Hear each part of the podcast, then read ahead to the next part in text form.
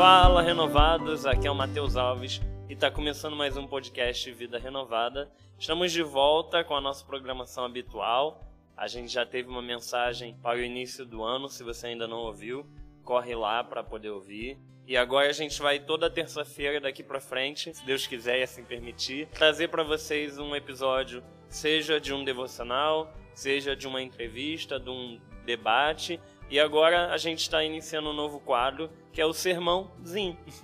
Um sermão de cerca de 10 a 15 minutos para a gente poder estar tá tendo um estudo mais aprofundado na palavra, mas que se encaixa aí na sua ida ao trabalho de ônibus ou o tempo que você está lavando roupa, é, lavando louça, fazendo sua atividade doméstica, sem que use muito do seu tempo, mas que você possa ter um entendimento mais sólido da palavra de Deus. Esse é o nosso desejo aqui com o podcast, que a igreja como um todo possa estar aprendendo mais da palavra de Deus, não apenas o que é dado ao domingo, mas que ao longo da semana nós venhamos estar buscando mais e mais daquilo que Deus tem para nós. E esse sermãozinho vai ser dado por mim a princípio, e eu vou estar estudando com vocês o livro de Eclesiastes. Então, sem mais delongas, vamos lá. Só não esqueça de curtir esse vídeo se você está pelo YouTube e de compartilhar com quem você acha que vai ser benção. Valeu?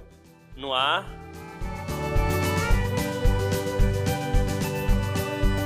Eclesiastes 1:1. Estas são as palavras do mestre, filho de Davi, que reinou em Jerusalém. Nada faz sentido, diz o mestre. Nada faz o menor sentido. O livro de Eclesiastes ele tem um peso diferente de qualquer outro livro que nós temos na Bíblia. E junto com Provérbios, ele é um dos poucos livros na Bíblia que falam muito do dia a dia, da prática diária de vida. Mas por um lado, Provérbios, ele está pensando em como usar a sabedoria que Deus tem, que é o temor a Deus, como usar essa sabedoria para viver uma vida boa, para ser sábio no seu dia a dia. Eclesiastes já não está tão preocupado em como você vai viver uma vida sábia no dia a dia. Ele está mais preocupado no porquê da vida.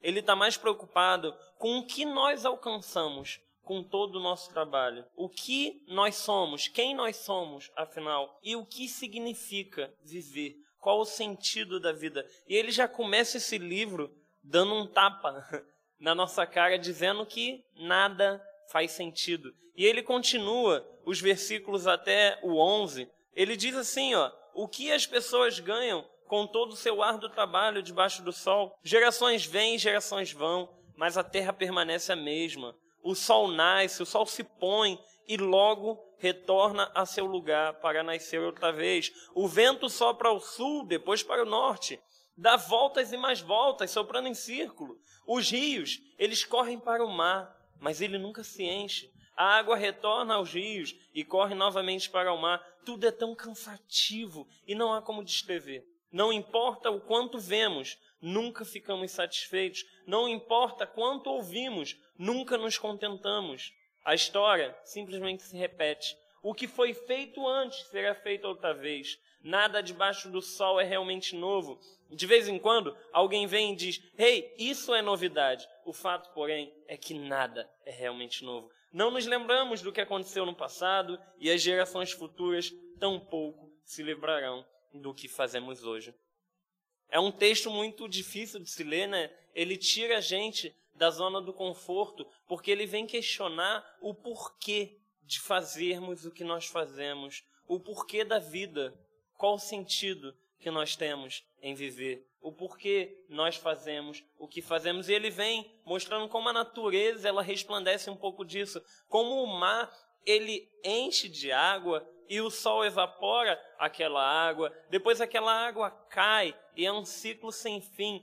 E se você já é fã de séries, você vai entender o que eu estou falando. Ou de novela, ou talvez até quem curte futebol. Quando seu time é campeão, é um sentimento maravilhoso. Mas o dia seguinte, quando você termina uma série longa de quatro temporadas, o sentimento é maravilhoso. Mas o dia seguinte, quando você termina uma novela muito boa que você acompanhou cada capítulo, e o dia seguinte, dá um sentimento de vazio, de e agora? Agora a gente vai em busca de outro acontecimento. Agora a gente vai em busca de outra série, de outro campeonato, de outro empreendimento para nós fazermos. Quando nós conseguimos completar aquilo que nós sonhamos, aquilo que nós almejamos, se você guardou um dinheiro para uma viagem e quando você vai para a viagem é maravilhoso, mas o dia seguinte é muito estranho. É muito estranho porque parece que no nosso coração, e o livro de Eclesiastes vai falar isso lá no capítulo 3, verso 11, se não me engano, que nós temos uma necessidade de algo eterno, de algo que não acabe, de algo que permaneça, de algo que não nos deixe após chegarmos até Ele.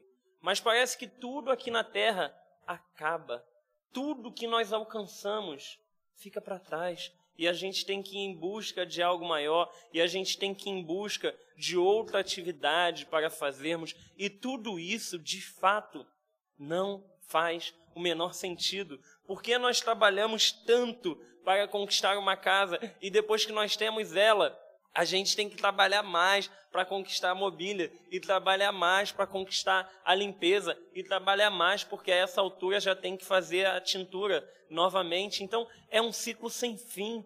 É algo tão enfadonho, é algo tão pesado que se a gente viver apenas para realizar coisas, perdemos o sentido, perdemos a alegria. E é isso que o livro de Eclesiastes, ele vem para nos falar. Olha, não fique vivendo todos os dias da sua vida em prol apenas de conquistar coisas. Não que conquistar coisas seja ruim, pelo contrário. Se você quer entrar numa faculdade, estude com afinco. Se você quer uma promoção no trabalho, trabalhe com afinco. Se você quer uma conquista é, pessoal, espiritual, vá fundo. Mas não ache que a sua vida depende disso. Nós não podemos colocar o sentido na nossa vida em algo que pode ficar para trás a partir do momento que nós alcançamos. A nossa vida tem que estar tá pautada em algo maior, em algo eterno. E quem sabe o amor a Deus e uma experiência real de pai e filho com Deus não seja exatamente a resposta que nós precisamos para que nós possamos viver essa vida.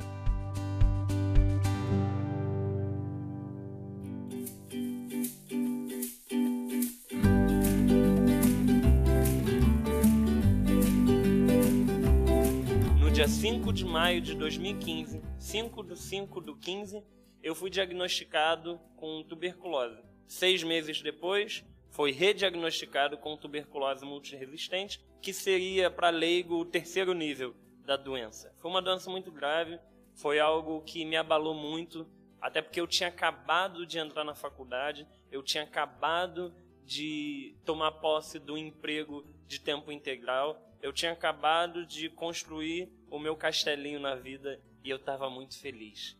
Mas a doença veio como um furacão tão rápido, tirou tudo aquilo que eu tinha.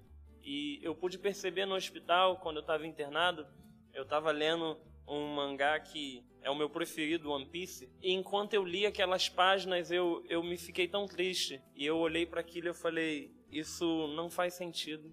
Isso não faz nenhum sentido. Por que eu tô lendo algo que vai me divertir e depois vai acabar? Por que, que eu luto para ter um trabalho e a qualquer momento eu posso perder? Por que, que eu me esforcei tanto para entrar nessa faculdade se agora nem as aulas eu posso ir? E aquilo me doeu muito, e o livro de Eclesiastes foi um livro que me ajudou muito a passar por essa situação. E eu não espero que você precise estar num hospital, estar sem nada, ter perdido tudo, para perceber que a nossa vida não pode depender dessas coisas para que sejamos plenamente satisfeitos. O sentido da nossa vida não pode ser em conquistar, não pode ser em ter, não pode ser conseguir em fazer algo, porque tudo isso passa. Agora, se nós queremos ter uma vida que verdadeiramente faça sentido, eu acho que nós podemos depositar ela aos pés da cruz. Porque em Cristo Jesus, tudo o que façamos para Ele, e com Ele, e por Ele, é eterno. Pensa que em Cristo nós viveremos eternamente no céu. E o nosso sentimento de vazio a respeito de toda a situação aqui na terra que é finita, mostra que nós ansiamos por essa eternidade. E essa eternidade está em Cristo Jesus. Então, que nós venhamos, a partir dessa mensagem, pensar e colocar a nossa vida, colocar o sentido da nossa vida, não apenas naquilo que nós possamos conquistar, mas naquilo que Deus pode ser para nós. E se você quiser, faça de Deus o sentido maior da sua vida, porque eu tenho certeza que Ele nunca vai deixar aquele gostinho de vazio. Sempre e sempre terá mais e mais. Amém? Que Deus nos abençoe essa mensagem e não esqueça de compartilhar para alguém que você acha que vai gostar de ouvir essa mensagem. É isso aí, até semana que vem. Fiquem com Deus. Esse podcast foi editado pela equipe multimídia da Igreja Cristã Vida Renovada.